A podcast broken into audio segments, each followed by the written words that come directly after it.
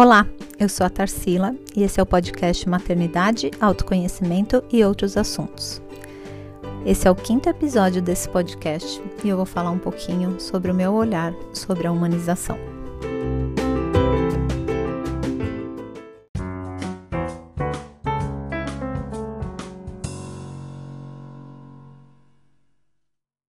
A humanização é uma bandeira que eu defendo.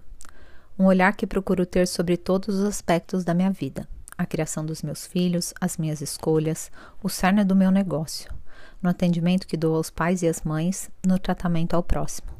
E para mim, a base dessa bandeira é o respeito. Esse conceito entrou na minha vida pelo parto humanizado, mas para mim ele é quase que uma filosofia de vida. Ele não está restrito unicamente a um tipo de parto. Também penso que é algo muito simples, claro, objetivo, porém na prática não funciona dessa maneira. Vejo uma bandeira muito pesada em torno da humanização. Um checklist de coisas que se deve ser, fazer, pensar para que você esteja apta a entrar nesse mundo. Mas questiono: será que isso é humanização? Semana passada assisti um debate. Não sei se seria cancelamento, talvez a palavra certa, sobre o pronunciamento de uma médica que tinha publicado que tinha feito um certo procedimento em uma paciente. Muitas mulheres defendendo essa médica, poucas pessoas trazendo evidências sobre o procedimento, mas muitas criticando a tal médica publicamente. Uma chuva de críticas no comentário no perfil dela, xingamentos. Outra pessoa foi defendê-la e pronto, críticas a essa pessoa que defendeu também. Vi uma movimentação enorme, uma inflando ainda mais a crítica da outra. Print de tela de pessoas que não só entraram em uma live para criticar a pessoa e o que ela fez, como ainda chamou mais gente para ajudar a criticar.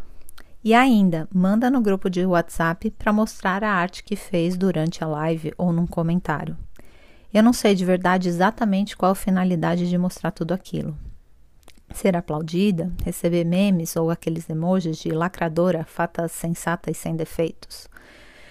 Em meio a tudo isso, eu me questionei: como será que está essa mulher que sofreu tal procedimento? Será que ela viu todo esse debate?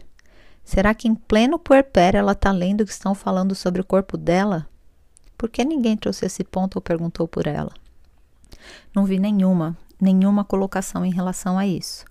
Ok, posso não ter lido todos os comentários. Me mandem aqui se vocês virem alguma coisa. Mas eu não vi nenhuma preocupação com que com em como estava a mulher que sofreu tal procedimento e o que ela estava pensando sobre tudo isso. Então eu pergunto: isso é humanização? Em uma ocasião, eu estava em uma conversa de trabalho com uma mulher que estava grávida. Ela me falou quem era o médico dela e eu o conhecia. Falei que o médico era ótimo, que ele fazia um trabalho humanizado, mas ela logo me respondeu que não queria isso de parto humanizado. E depois, com a conversa, eu fui entender o motivo. Em um atendimento de doulagem uma vez, uma mãe me falou que queria se maquiar e estar bem linda no trabalho de parto, e se aquilo era permitido na humanização. Eu só ri. Com o tempo, tenho observado que, na defesa de uma bandeira, acabamos colocando regras, ditamos o que é certo o que é errado e refutamos qualquer outra coisa que seja contrária a isso. Mas qual é o conceito da humanização se não o respeito ao que aquela pessoa escolhe para a vida dela e da família dela? Sendo assim, profissionais humanizados devem estar sempre se atualizando para proporcionar às famílias as evidências do que é positivo ou negativo para mãe, bebê, família e deixar a decisão do que deve ser feito para a família, ainda que aquela decisão seja contrária ao que esse profissional acredita. Sim, o profissional não deve se machucar ou se ofender ou sofrer com a escolha daquela família, então talvez ele deve entender que ele não seja o melhor profissional para atender aquela família. E não porque ele não é qualificado, mas sim porque realmente não existe uma conexão entre quem atende e quem é atendido. E ainda assim, se o atendimento tiver que acontecer, que prevaleça o que quem é atendido quer, porque é sobre ele, é sobre a vida dele. Na humanização, é sobre o outro e não sobre nós mesmos. Partimos do pressuposto que nossas verdades são absolutas e porque estudamos muito aquele assunto, ou às vezes nem tanto, temos mais conhecimento e empoderamento para dizer que aquilo é certo ou errado e que é assim que tem que ser. A partir do momento que entendemos assim, todo o conceito da humanização para de fazer sentido. Outro ponto que precisamos entender é que cada um tem o seu caminho. Cada um consegue trabalhar algo em sua vida em um determinado momento e outros não. Sabe aquele ditado que diz: Deus só dá o fardo que você consegue carregar?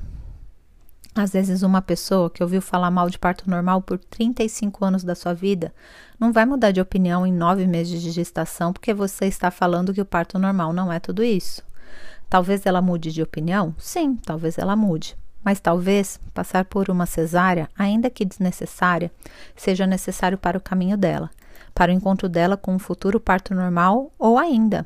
É a cesárea dela, é isso que ela quer, pronto, acabou. Falar para uma pessoa: você sofreu violência obstétrica, seu médico não deveria ter feito isso, sua cesárea poderia ter sido evitada, sem a pessoa perguntar, é tão desumanizador quanto a violência em si ou a cesárea desnecessária. Acho muita pretensão pensarmos que quem segue fulano ou ciclano que fala besteira é um coitado e que nós somos os salvadores da pátria que vamos iluminar o caminho daquela pessoa que está sendo enganada.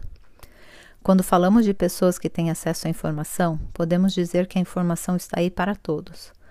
Cada um tem a liberdade de seguir, ouvir e fazer o que quer. E, se isso não fere a liberdade e a individualidade do outro, por que uma luta tão grande para que nosso ponto de vista seja ouvido? Ouvi hoje o TED com uma mulher que foi campeã por três vezes em campeonatos de debates, quando era mais nova. O nome dela é Julia Dar, se vocês quiserem assistir esse TED. Ela conta que, ao se tornar treinadora, percebeu que a possibilidade de engajar e convencer o outro do seu ponto de vista é criando conexões, mostrando pontos comuns com ela, quando você consegue trazê-la para a situação. Mas o mais bonito que ela traz, para o meu ponto de vista e para o meu momento atual, é que ela diz que o melhor no debate é você estar pronto para ser convencido do contrário. Que o debate permite a nós, como seres humanos, é nos abrir verdadeiramente para a possibilidade de estarmos errados. A humildade da incerteza. E o que é a vida se não um poço de incertezas? Nossas verdades absolutas não nos levam a nada. A conexão e a escuta do outro nos leva a caminhos antes inimaginados, a destinos que talvez a gente não conheça, mas que pode ser muito melhor do que aquele pelo qual a gente sempre lutou. Sim, podemos e devemos seguir os nossos valores e princípios, mas não ouvir o outro ou tentar massacrar porque ele pensa diferente não leva ninguém a lugar algum. Acho que a velhice dos meus quase 40 anos me trouxe um pouco de canseira. Eu adorava brigar pelo que acreditava. Também adorava participar de debates, não importava o assunto ou qual lado eu estava. E hoje eu vejo que, eu que ao fazer isso, eu agia justamente como a Júlia, do TED Talks eu atacava as pessoas e não as ideias, porque dessa maneira é mais fácil, você nem precisa dominar tal assunto. Hoje eu não faço mais isto. Invisto minha energia naquilo que pode trazer retorno. Não falo para quem não quer me ouvir. Não discuto com quem quer discutir por discutir e não para tentar ouvir o outro lado. Não ataco, ou melhor, eu tento não atacar, porque esse é um desafio diário.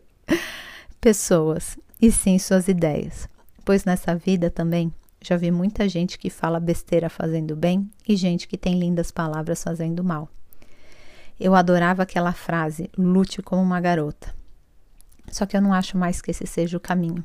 Se chegamos onde chegamos, foi por conta desse comportamento tão masculino de lutas e de guerras. Hoje meu lema é, e eu ainda vou fazer uma camiseta com essa frase: ame como uma mãe, pois só com o amor a gente consegue mudar as coisas. E daí a humanização nem precisa mais ser pauta de discussão. Amem-se, pessoas, amem-se. É isso aí. Espero que você tenha gostado e se você gostou, divulgue nas suas redes sociais. Até a próxima!